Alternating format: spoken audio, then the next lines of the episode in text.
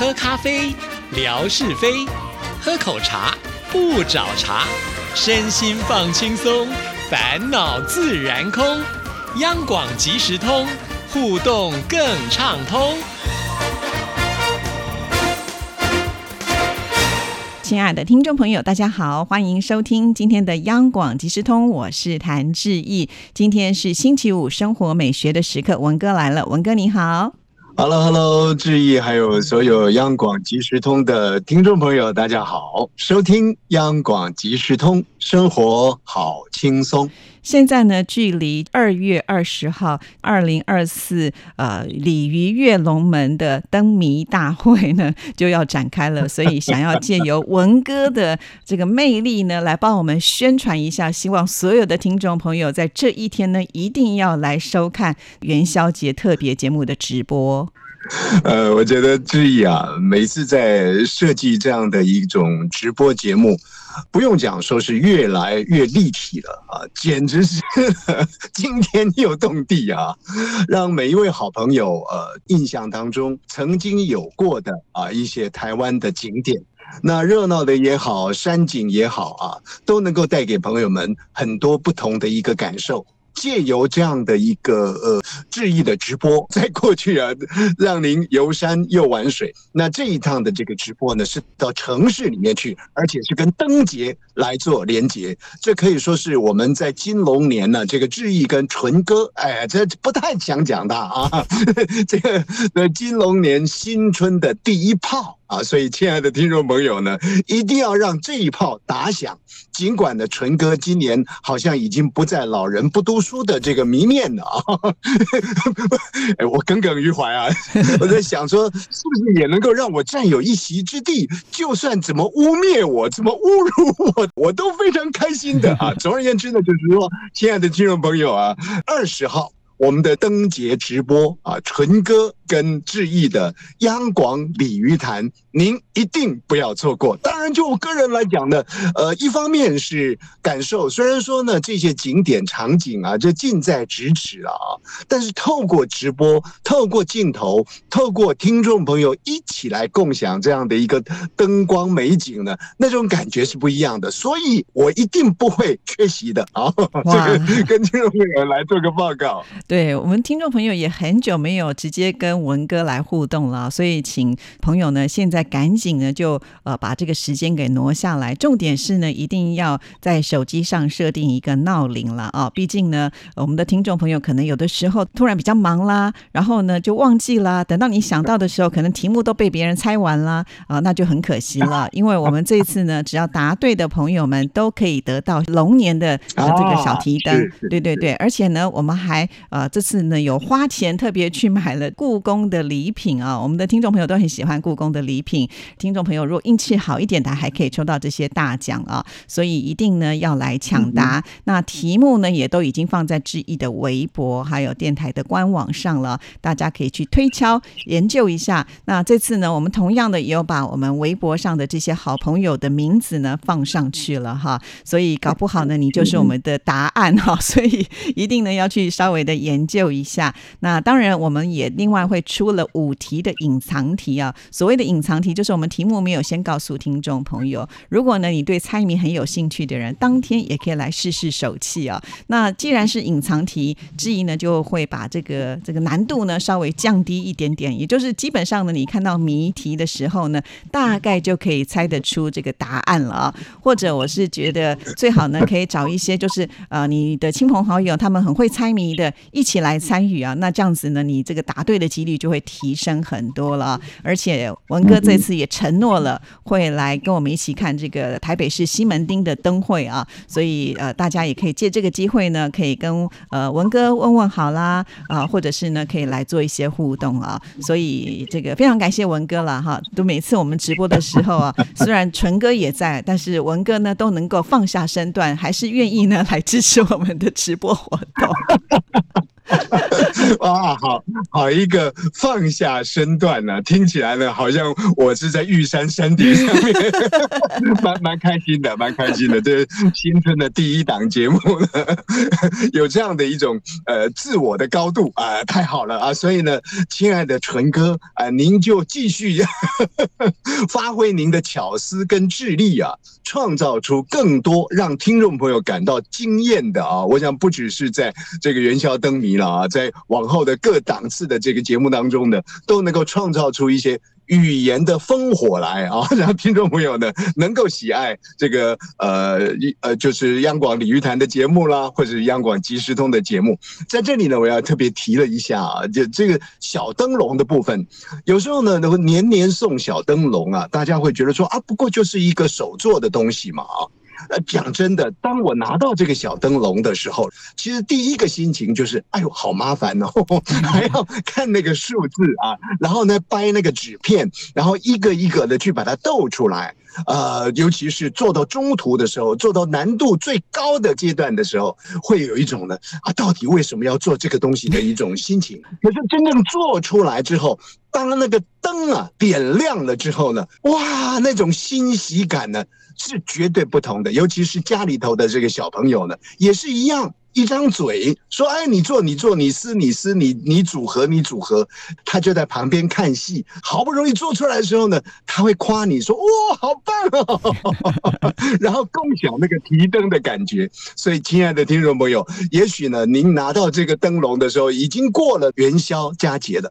但是在家里头的，不管是案头啦，不管是梁上啦，挂了一盏呢会亮的小灯笼，而且今年金龙年意象的灯笼呢，这种感情上的这种喜悦度呢会提高的。所以，亲爱的听众朋友们，你看有预想题让大家做功课的，然后呢还有创造一些刺激性的啊，所谓的埋伏题。但是呢，这也不会是太难的啊。所以一方面是欣赏，当然我们知道在中国大陆这些年年。来，呃，在各地啊，其实灯节都很盛大，而且呢，那种灿烂辉煌的程度呢，也是让我们非常感受上耀眼、心头震颤的啊。但是话又说回来，在台湾的这个灯节呢，也有它别赴现代社会的那种现代感啊。所以，亲爱的听众朋友呢，这个二十号的直播千万别错过了。好，谢谢文哥啊，这么啊卖力的为我们的做宣传。那接下来呢，我们就要呃回到财。禅宗公案了，小笨熊之超呢真的很棒，他有任何的感想呢，就赶紧的把它写下来了。今天呢，他又有了一些回应，我们先来听听看他怎么说。文哥、志毅姐，你们好，听完十二月二十九号的禅宗故事，就是这个滋味，即本味最好。我探寻了好多个路径来体会这个故事，始终不能够确定这次写的内容算不算得上是感想。最终还是想到聊聊我自己一直留在心里的一些事情吧。记得二零二零年的时候，我有位认识很久却从不曾见过面的朋友，他的生活中遇见了一些麻烦，需要帮忙。他向我发出过请求帮助的信息，也打了电话给我，说明了需要帮助的缘由。我确定是他真的遇到了困难，可是我却没有能力能够帮上忙。那个时候，我爱人正怀孕期间，也没有工作，加上我本来底子就不稳，所以我只能向他表示歉意。不过，他也表示理解。其实，就放到现在，我也还是帮助不了别人。虽然我也很努力，但是生活中要能够做到可以帮助他人的人，不只是要有实力，还要有能力，还要有修行。我个人是这么觉得。还有，记得小时候，我有次和父亲聊天时，父亲说：“等我长大，他老了，不要求太多，每个月能够给他两百块钱打牌，他就会知足开心了。”我那个时候心里想，我不只要拿钱给他打牌，我还要多给他一点生活费养老，好好孝敬父母们。然而到现在，真的要算起来，父母其实还在贴补我们这个小家。说来有多惭愧，对于我的爱人，我做丈夫的也很不够格。恋爱的时候，我虽然没有发誓一定要让他过有钱人的生活，但是我却也说要让他开心、幸福，不要太辛苦。这么多年过去了，他却还在跟着我吃苦受累。我之所以会想到这些，是因为我觉得我作为别人的朋友，人家有难处却帮不上忙；我作为人子，父母老了需要关爱，却不能好好的孝敬；作为人夫，妻子需要关心，我却不能好好的呵护。我活出的人生滋味就没有本味。人生有滋味，本味最难调。今天的信就写到这儿吧。我的人生滋味该怎么调和？我心里藏的最简单的、最普通的愿都不能够达成，真的很惭愧，请文哥指点迷津，谢谢。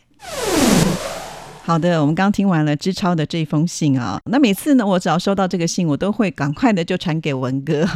不知道文哥今天看了以后有什么样的感受？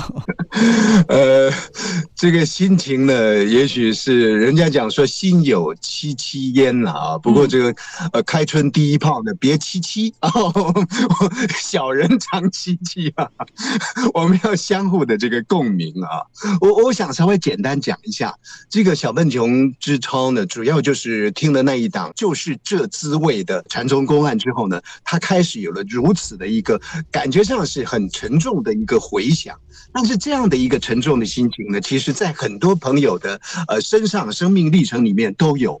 一方面呢，朋友求助。可是呢，往往我们是爱莫能助哈，所以有时候会有一种遗憾啊，帮不上忙的一种呃自己能力不足的一种怅憾啊。在孝亲的部分更不用讲了，这个小时候呢，父母亲对你的祈求并不多啊，顶多呢将来赚钱的两百块钱呢给我打打牌就好了。可是事实上呢，自己成了家啊，有了家小之后啊，其实还是要靠家里头父母亲的一些供给，所以啊，小时候的愿望。好像也没有办法做到啊，夫妻之间更不用讲了。呃，这个海誓山盟、海枯石烂的时候呢，要 要骗取对方。OK，好，总是说呢，哎，将来啊，我一定让你过有钱的生活啊。结果呢，过了好些年了，似乎呢，呃，一家七小呢，也是在这个一起呢吃苦受累啊。所以小笨熊之后呢，就从就是这滋味呢，他去连接过来。我觉得他的这段话呢有点重了啊。他说他的人生滋味啊，就是没有本位啊。他的本位就是朋友帮助，能能够呢施一臂之力，那么父母亲呢，我们能够尽到孝道，也能够让妻儿呢能享受到这个幸福美满的生活。所以呢，他说他的人生滋味啊，没有本位，人生有滋味没有错。但是本位呢最难调，我没想到，没想到这个禅宗公案就是这滋味呢，却引起了志超的一种沉重感。其实所谓的本位啊，到底呃人生的本位是你的愿望那个叫做本位吗？在我个人来讲呢，不尽然是这样了。因为愿望、想望呢，有现实的因素啦，有财力的因素啦，有体力的因素，有能力的因素，有各种不同的因素在里面哦。我我也想当总统啊，我也想当主席 啊，不能说我没有当到呢，就说呢我失掉本位了。所以呢，我觉得小笨熊之中呢，倒不用把想望跟本位放在一起。我觉得还是要回到人性的本位上面来。什么叫人性的本？位呢，就是我们讲朋友之间叫做朋友有义，对父母亲之间呢说父母有孝啊，对妻儿之间呢叫做妻儿有爱。我们回到这个本位上面来，然后在这个过程当中呢，我们努力的啊去达成它。我 我觉得这个才是重点了啊！所以，我我认为小笨熊之超呢，不要把这个想望呢当做呃没有达到，就是本位失掉了。其实你知道吗？那个故事就是这滋味嘛。师傅问徒弟要放多少盐，徒弟说呢，看材料有多少就放多少，要斟酌放。所以，亲爱的听众朋友，小笨熊知道，你看你有多少能力，然后你放多少盐进去，做出这个味道来。所以师傅才夸他说：“你尽其所能的啊，去把这个本味做出来，本味就是最甜美的。”这个是我就这个故事的去理解的了。是今天呢，这个文哥呢，在帮我们小笨熊支招开示之后呢，我相信在龙年的时候呢，就能够豁然开朗了。好，那我们今天时间的关系，就只能聊到这里了。在下一次的时候呢，文哥还要来回复呢，就是八八八八八喜他在我们的节目视频的贴文当中的一些回响哦，敬请期待。谢谢文哥，谢谢，拜拜，拜拜。